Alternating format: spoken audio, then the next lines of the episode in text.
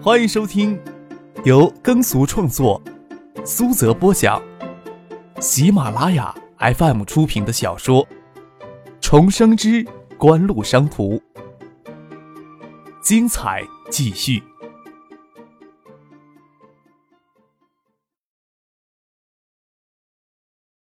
第六百七十三集。重点扶持中小型的高科技企业成长。这两年，互联网绝对是新概念中的最重要的分支。国内的风头还很弱小，橡树园创业绝对要算一家有实力的。在国外，风头不断涌向国内互联网产业，橡树园创投更倾向于扶持与基础性技术的科技企业。不过，像橡树园创投对昆腾在线的控股，可以说是抓住国内互联网产业最大一块蛋糕了。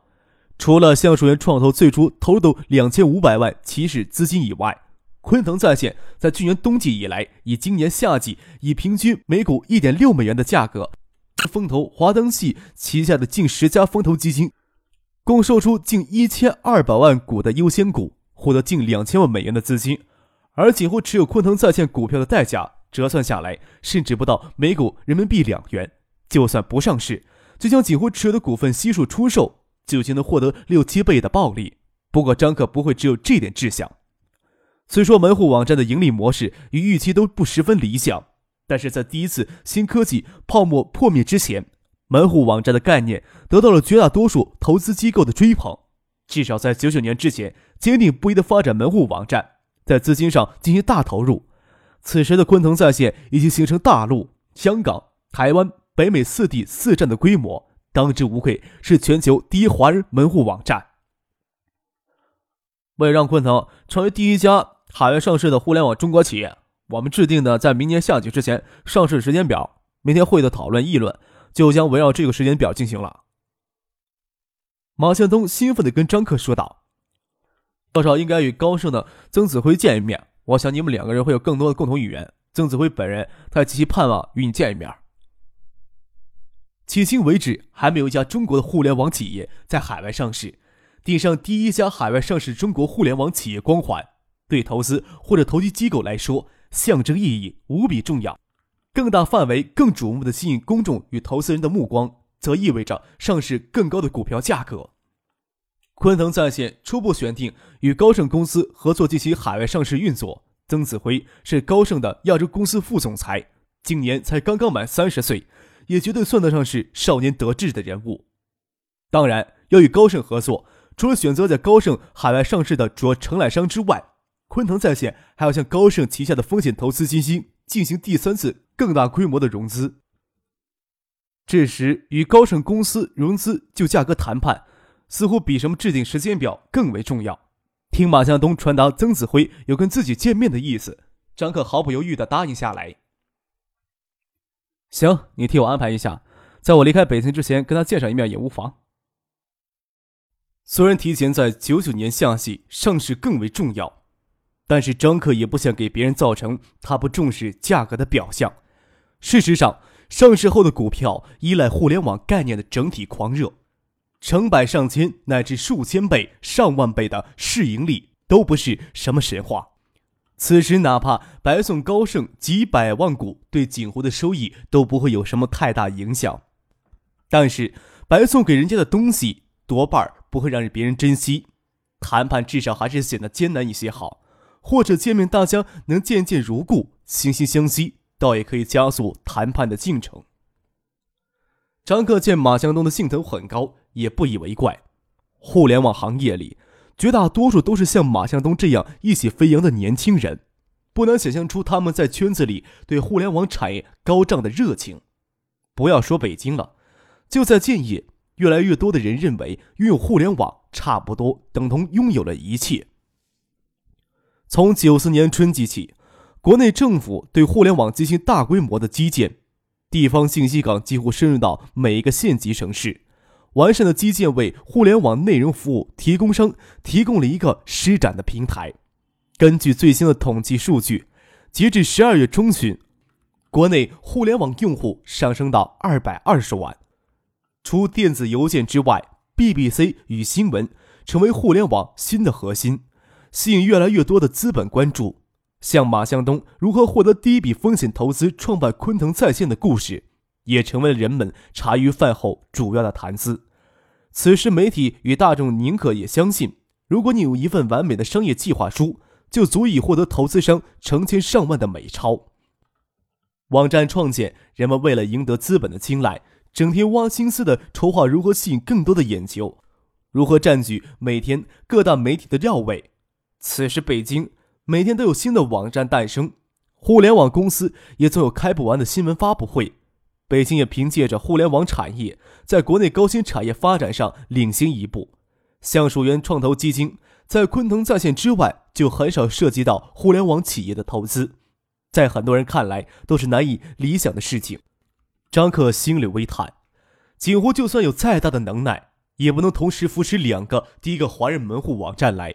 还不知道科技泡沫破灭、新经济寒流巨然来袭之时，有多少的雄心壮志会给打击的粉身碎骨，也不知道会有多少人在寒流中挣扎着生存下来，成为真正的互联网英雄。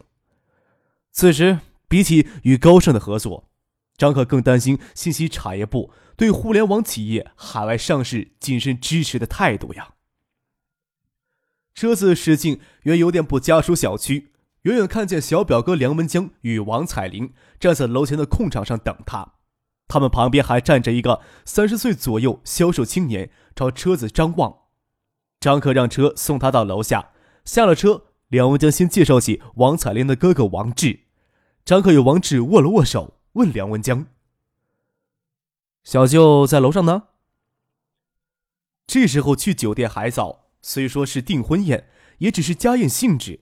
张克赶上行程过来蹭食一顿，除了小舅与小舅妈过来，大表哥梁文山与妻子都没有到北京来，倒是王彩玲家比较重视一些。哥哥王志夫妇领着女儿特意从浙东温州赶了回来。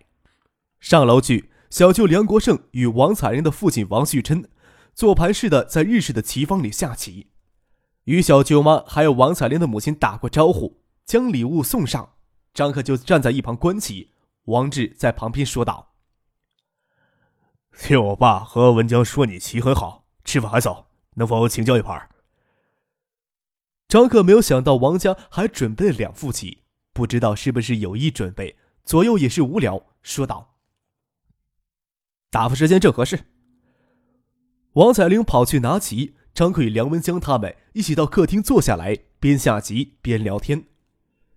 王志是浙东温州市政府里的普通公职人员，当年在浙东读的大学，认识了现在的妻子，毕业后就留在浙东温州工作，到现在都没有挪过窝。王志从父亲、妹妹那里听到许多关于景湖堪称奇迹的故事，真正看到张克时，见他的表现与一个稍有沉默的大学生没什么太大差别，也看不到有多么耀眼的光环。要说智商的话。坐客厅里的人，谁都不会承认智商比别人差。或许梁文江纯智商更高一些，不过与父亲一样，都是技术型的人才。父亲在信息产业部里虽然是司局级的干部编制，实际上却没什么实权。梁文江在昆腾在线地位也不低，但对管理上的事情很少过问。王志当初也是担心回北京会给家里逼着从事技术工作，才决心留在温州的。只不过父亲在北京使不上力，岳父家在温州也没有什么背景，工作上并不算特别的如意。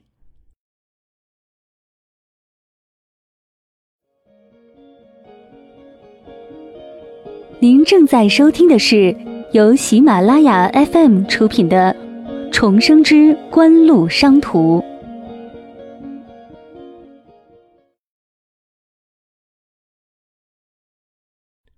就下棋而言，王志的棋风比他父亲要犀利多了，与他消瘦文弱的外表有些不符。除此以外，张克对王志就没有了更深刻的印象。梁文江长于技术，拙于言谈，没有他来积极撮合。张克与王志两人的初次见面，下棋谈话时的范围也就针对于时事略加议论。张克给几个电话分了心，棋到中盘时，计算较为关键的意思落了下风。小舅梁国胜与王旭琛也下完一局棋，也没有时间再起一局，便收了棋子到客厅来观棋。到客厅里，王旭琛见张克棋风处于下风，便问梁文江：“让了几子呀？”“没有，我的棋艺不如王哥，这时候正勉强应付呢。”张克朝王旭琛笑了笑，他注意到王旭琛这句话让坐在棋盘对面的王志脸上稍有不悦，心想父与子之间的关系还真是奇怪。自己在前尘往事里最在意的，大概也是得到父亲的肯定与认同吧。王旭琛这句话，还真是触及了王志敏感的心思了。王旭琛也不给已经成家立业的王志什么面子，鼻腔里还不屑的轻哼了一声，与张可说起昆腾在线海外上市的事情。部里的意见呀，也颇为矛盾。我想昆腾最好还是有两手准备，有些业务可以到海外上市，有些业务就得剥离出来。部里也一再强调，信息安全的问题要优先考虑啊。王旭琛没有指名道姓的说出对昆腾海外上市意见矛盾的双方究竟是谁来。张克对信息产业部的了解深度也深，不难想象其中的曲折。耿崇阳在执掌邮电部时，就一直拿国防信息安全的理由，强力推行对电信业的国家垄断。易云飞虽然有想助锦湖一臂之力。但是，一旦别人举起国防信息安全的大旗，他的态度也不可能有多么的支持。妥协是唯一可行的途径。昆腾在线想要在海外上市，信息产业部的批文是必不可少的条件。想要成为第一家海外上市的中国互联网企业，要克服的障碍自然要比后面的追随者要多得多。不管王旭珍这时候说这些有没有替易云飞带话的意思。这次到北京来，总归要与易云飞见一面。张可之前也考虑过这些问题，还特意注册两家离岸公司，将昆腾在线所有业务分拆置入这两家离岸公司的框架下，最终只能以一家离岸公司的名义海外上市，不能上市的业务就置入另一家离岸公司之内，以此规避国内政策上的风险。张克将这些跟王旭琛略加解释，一旁的王彩玲颇为惊讶。锦湖旗下所有的公司情况，你都能了解到这程度？似乎比这程度稍差，就谈不上什么合格了。张克又笑着开玩笑的跟王彩玲说：“你对文江的了解程度，是不是只停留在昆腾在线海外上市后，他名下的股票大概能值多少钱呀？”切，谁稀罕他那点臭钱？王彩玲给张克说的有些不好意思。粉脸微红。此时的互联网产业正处于比谁烧大钱更凶猛的时代，还看不到一丝盈利的影子。以第二次风投融资的股票价格计算，梁文江名下的昆腾股票价值一百二十万美元。但是在上市之前，管理层的股票无法流通，也无法转让，没有盈利，自然也就没有分红。梁文江主要也靠昆腾在线三千美金的月薪生活。不仅梁文江。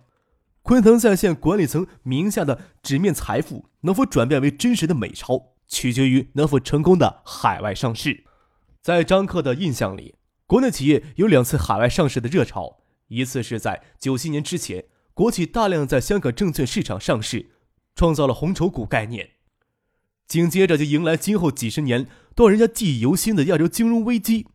第二次就是从明年起陆续在北美证券市场上市的新经济概念企业。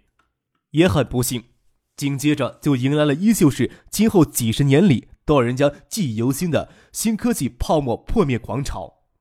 美国纳斯达克指数从最高的五千多点狂泻到八百多点才止跌。张可倒是很期待这种历史性的表演再现。王志棋风犀利，收官的几率就要弱许多。张克在收官时扳回了劣势，以半目小胜。王志倒是颇为不甘心。想约张克饭后再对一盘棋以示其力。王旭春在一旁教训道：“你以为谁都有你这样的闲工夫磨在棋子上呀？”王迅给训得不快乐也不吭声，抱着才四岁的女儿一起下楼去。用餐的酒店就在小区楼外，也无法用车，步行几分钟就到了。加上王志才四岁的女儿，总共才十一人，挤挤坐了一桌。虽说是私宴。仪式上也不是很正式，倒是长辈给梁文江、王彩玲的仪礼倒是分文不少。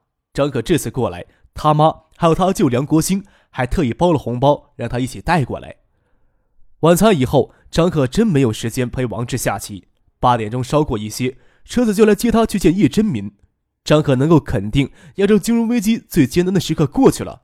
叶真民以及国务院高层还是担忧会再有反复。就算没有反复，国内经济也要克服经济收缩等一系列的困境。恰恰是经济的收缩，逼使注重经济增长率的中央政府对民企的政策持续开放，鼓励民企向之前无法触及到的行业领域延伸，比如说钢铁、石油、装备制造、航空、金融、港口等基础行业。若是不能抓住这一机遇，等拖到零二零三年经济恢复且有通胀之时，这些基础行业对民营企业开放的口子也会陡然缩小。说到底。锦湖今年能够并购成功晨曦纸业，又能介入到东山港建设，都依赖于国内的经济正处于紧缩期内，国家需要鼓励大量的投资者来刺激经济的增长。要是提前或者延后几年，即使政治环境没有变化，困难程度也要远远不同。在叶真明北京的家里坐了近两个小时，告辞离开时，发现姚坚在车里等他。有什么好事儿啊？非要在这儿等我呀？张可矮身钻进车里，笑着问姚坚：“三星呀，在元旦之前会在北京召开新品发布会，看他们的架势还是蛮隆重的。三星电子在韩国的总部都有好些高层人员赶过来了，有柯少你的熟人。公司的员工从建业乘飞机回北京，看到三星的李星宇小姐也坐在商务舱里面。”见姚坚那副模样，似乎最后一句才是他亲自过来汇报的重点。张可笑着说道。你信不信我拿东西抽你啊？要不要将酒店换到公屋旁边的王府井大酒店了？姚坚也笑着说：“柯少，你不会真的拿东西抽我吧？”张克从夹袋里抽出一份报纸，作势要抽姚金，见他闪开，才与他说道：“三星的新品发布会有没有邀请咱们呀？”“有一份呀，寄给分公司了，还有三天时间。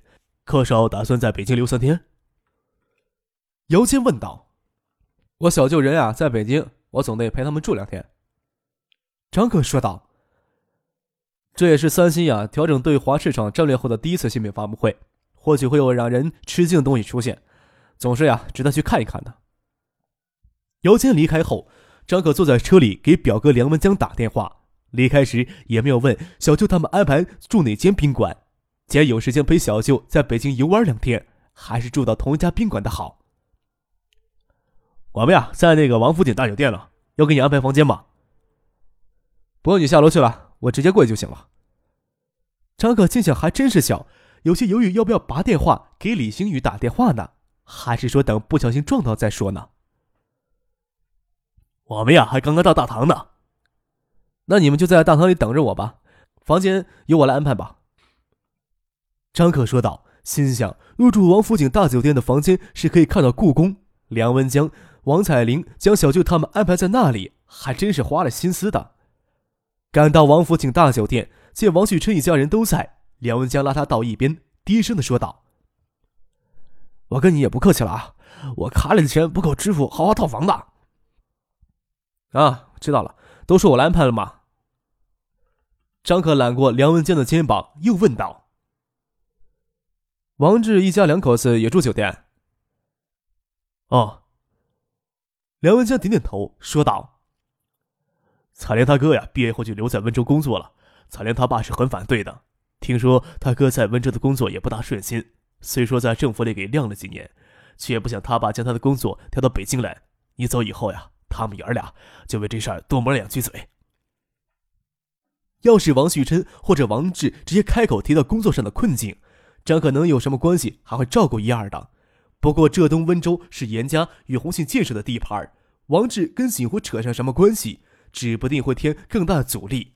张可淡淡的一笑，跟梁江说道：“你明天呀，要没有什么事情的话，晚上也留下来，我可以陪你们下棋到凌晨的。”行，那也行，我就请两天假陪我爸妈，大不了明天让彩玲多表现表现，我躲在车里睡觉。”梁文江笑着说：“或许是许多韩国人入住的缘故。”酒店里的总统级套房都没有空留，张克也不挑剔，对于奢华，或许让小舅他们不能安心的住下来。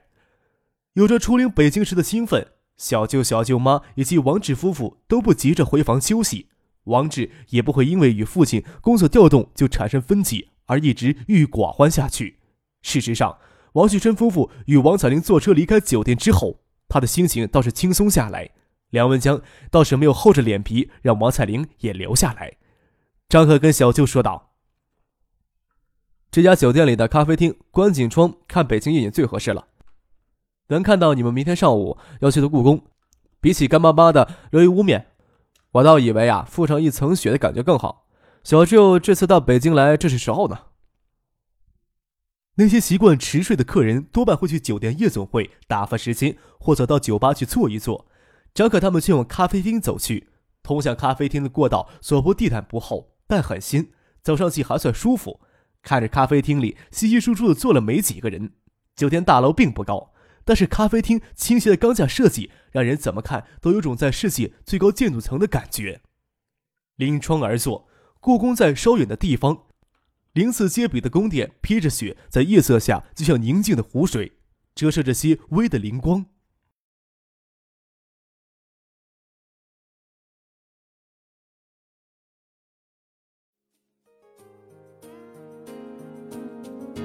听众朋友，本集播讲完毕，感谢您的收听。